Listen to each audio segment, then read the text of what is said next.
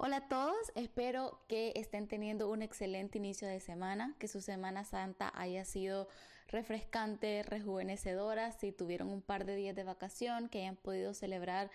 safely con sus familias y con amigos estas fechas tan importantes, particularmente para los que nos identificamos como cristianos, que creemos en Dios y en Jesús. En esta fecha celebramos uno de los acontecimientos que es básicamente el cornerstone de nuestra fe, que es la resurrección de Jesús.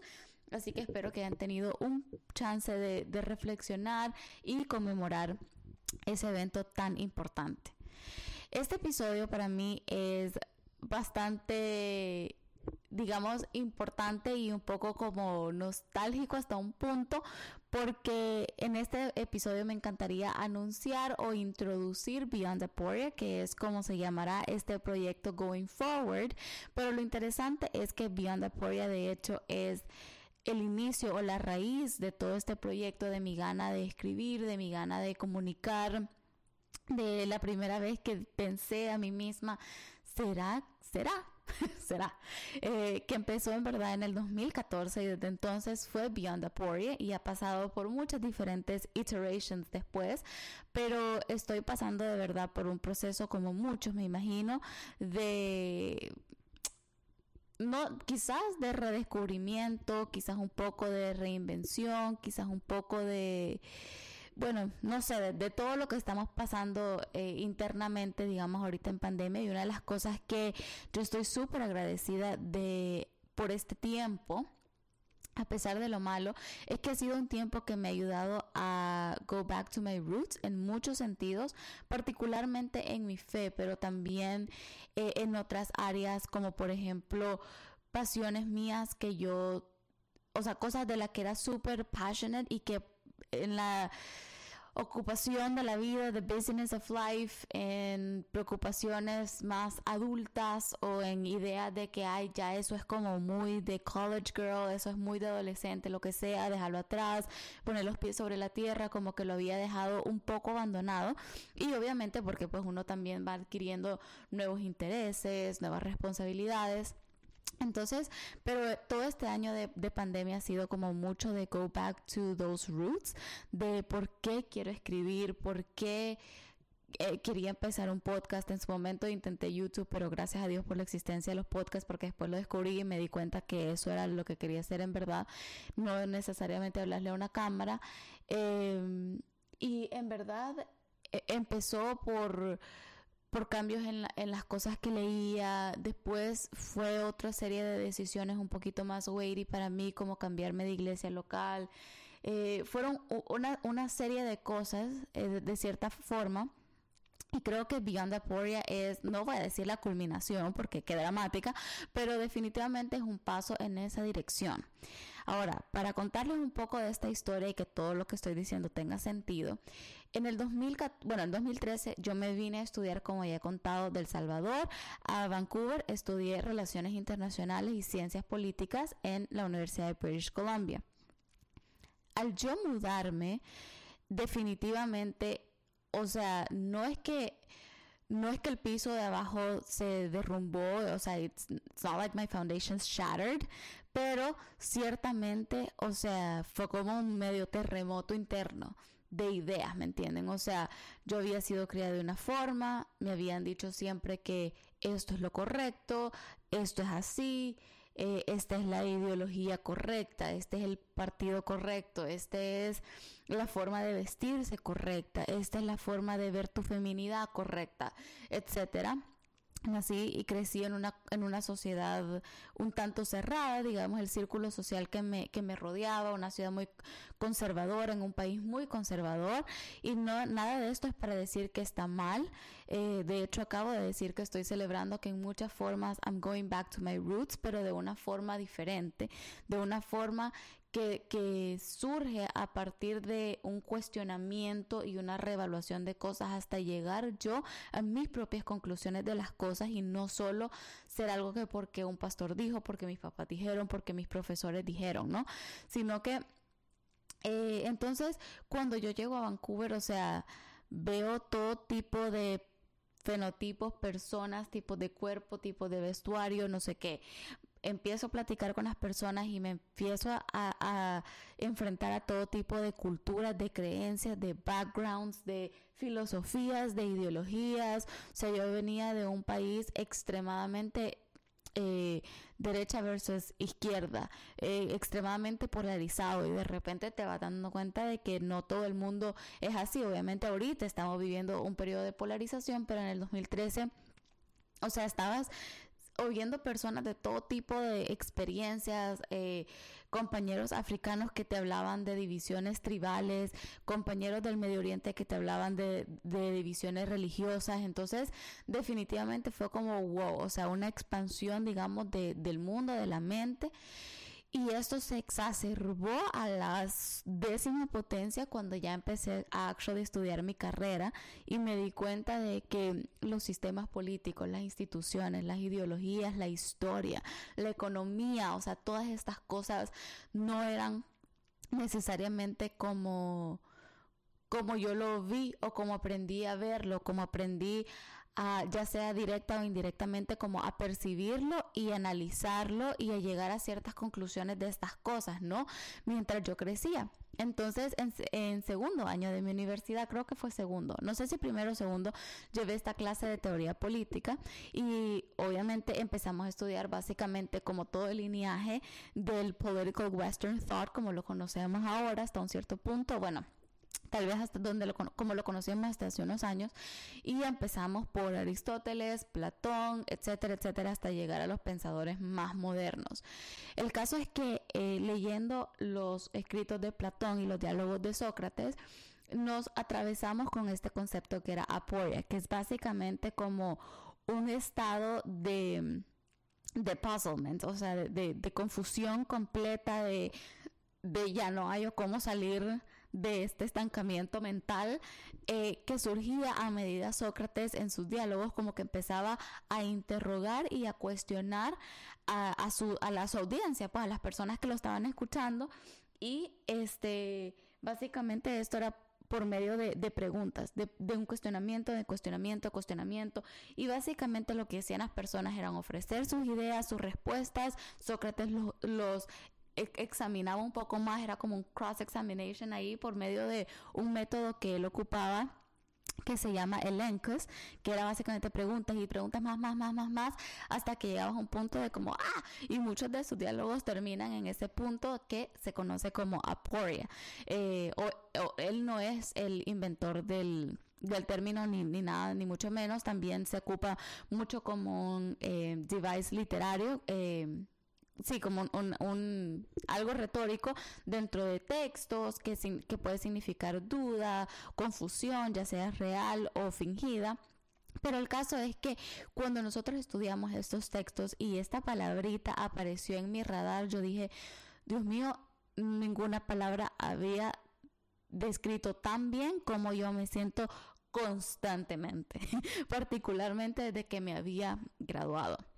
Entonces, de perdón, de que me había mudado. Entonces, eh, fue la primera vez que yo abrí un blog y decidí llamarlo Beyond Aporia. Fue, esto fue en 2014. Todavía recuerdo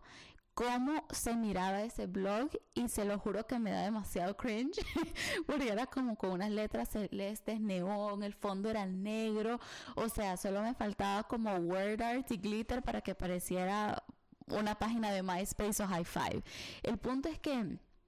Empecé a escribir un poco, pero escribía bastante de forma académica, escribía un poco más de filosofía y política, porque pues era de lo que estaba empapada en ese momento. Y de repente me empecé a decir como que, hey, pero esto me está súper consumiendo, estoy escribiendo de política, de economía, esto y lo otro, en verdad soy un estudiante de segundo año, no sé, no sé nada. Y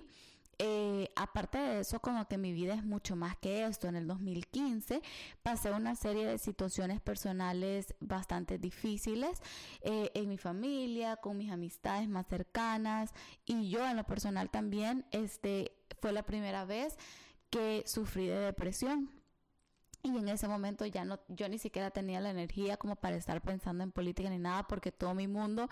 era negro y era pesado y gris y no tenía ánimo de nada, nada me motivaba como los que tal vez han, sufrido depresión también pueden attest que son momentos muy difíciles y cuando salí de ese periodo, bueno, en ese periodo nada me lograba hacer escribir, a pesar de que era una de las cosas que más amaba en el mundo. Los que han tenido depresión saben que en esos tiempos o sea, uno de los, de los síntomas, de hecho, es que perdés interés en absolutamente todo lo que antes te encantaba. Y cuando empecé a salir de esa crisis, eh, me di cuenta de que me gustaría escribir de cosas también más, más humanas, eh, más tan como esa experiencia que había pasado, pero yo no había permitido ese espacio en el digamos, ecosistema muy académico que yo había creado dentro de mi blog. Entonces, en ese momento decidí cerrarlo y lo dejé ahí por un rato. Luego intenté retomarlo, pero en, en algún momento este, no pude hacerlo por razones X externas, que las que no voy a entrar ahorita. Entonces estaba súper emocionada de reabrirlo y bueno, una, una situación externa a mí me cortó las alas de raíz y antes de empezar lo cerré. Entonces luego eh, pasaron los años, eh, tuve otro pequeño periodo, digamos, depresivo. Yo no me di cuenta de que en verdad lo que yo tenía era un caso de depresión hasta que salí de eso, me gradué. Eh, y solo me enfermé para los que, bueno, yo ya he dicho de que esta es una historia que voy a contar más adelante en el podcast, pero yo tengo un, una enfermedad autoinmune, una autoimmune disease, y los últimos años ha sido un poco de ups and downs entre flares y todo. Y entonces, eh, un año en particular estuve bastante enferma, quizás nueve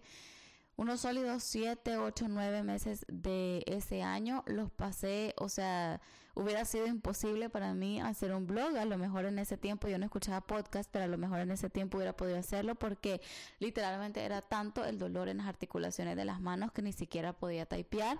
eh, o sea, fuera del trabajo, ya llegaba al trabajo y era como que ya con las manos súper engarrotadas y no lo podía hacer. Y luego decidí abrirlo de nuevo y empecé a escribir de muchas más cosas como de lifestyle y todo eso y, y fui dejando de lado la, la, parte política, la parte económica, eh, sociológica, si se quiere, etcétera, de lo que había escrito al principio. Y entonces me sentí insatisfecha, porque entonces también había dejado por fuera esta otra parte. Este, pero ya una vez graduada, era como más difícil para mí accesar, digamos, los temas, las ideas y las discusiones a las que obviamente de las que estaba empapada cuando era un estudiante. Entonces, nuevamente insatisfecha con los mismos muros que yo misma me puse, volví a cerrar este blog pasaron los años y hasta el año pasado que volví a, tener un acercamiento a querer retomar la escritura, pero también a querer retomar de alguna forma quién soy en su totalidad. O sea, soy una mujer, soy una millennial, soy una cristiana, soy una inmigrante, soy este una apasionada de la política, la economía y todo, pero también soy una persona que le, que está aprendiendo a disfrutar el presente y el día a día y que ahora está más aware de cosas como mental health, work life balance. Eh, soy una young professional, de momento estoy soltera, entonces toda esta diferente mezcla de cosas de quien soy, traté de comunicarlas de alguna forma en On Life and Faith, pero en verdad, como les dije al principio, estoy en este journey de, regresar a mis raíces en muchos sentidos, eh, en lo que leo, en el, en el contenido que consumo, en lo que investigo, por ejemplo, yo era una persona que for fun, y aunque a muchos les parezca raro, o sea, yo buscaba que si los reportes que, que publicaban de la ONU o de la UNESCO, de UNICEF, de Amnesty International, y estaba como muy en el pulso de las noticias, de esto y lo otro, pero al mismo tiempo me encantaba ver comedia, me encantaba oír este música de X cualquiera, o sea, no es que todo el día andaba en una seriedad y podía estar leyendo algo demasiado serio y al mismo tiempo estar bromeando con mi roommate así de, de que nos dolía ya la panza de la risa y podía oscilar entre desde cosas muy superficiales y graciosas y todo hasta lo más profundo, eh, tratar de analizar y ver todo como a la luz de mi fe y todo, y pero poco a poco pues también con las preocupaciones de la vida y todo eso uno se le van metiendo más cosas, el mundo también está cambiando y las conversaciones que estamos teniendo están cambiando, entonces eh, quise de verdad agregar este punto, este proyecto, si así se quiere decir, a esa lista de cosas en las que, eh, a las que estoy regresando a poder ser todo yo, todo ese rango de persona que soy yo, pero también, digamos, en esa versión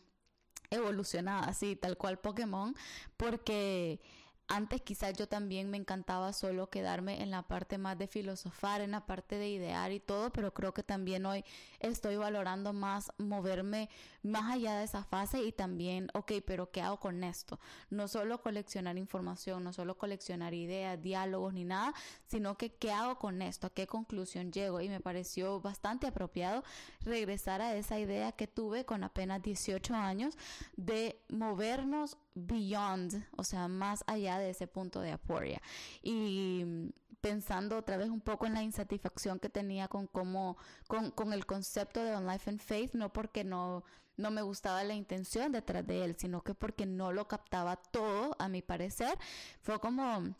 pero, pero ya va, o sea, en su momento que iba a saber yo que, que ocho años después, quiero ver, 18, 26 y ocho años. Uf, que ocho años después o siete años después yo iba a volver a retomar este concepto ya con, con, con, un mayor entendimiento, incluso yo misma un mayor entendimiento de lo que significaba. Así que bueno, con eso para que no se haga más largo, los dejo y bienvenidos a Beyond Aporia. Bye.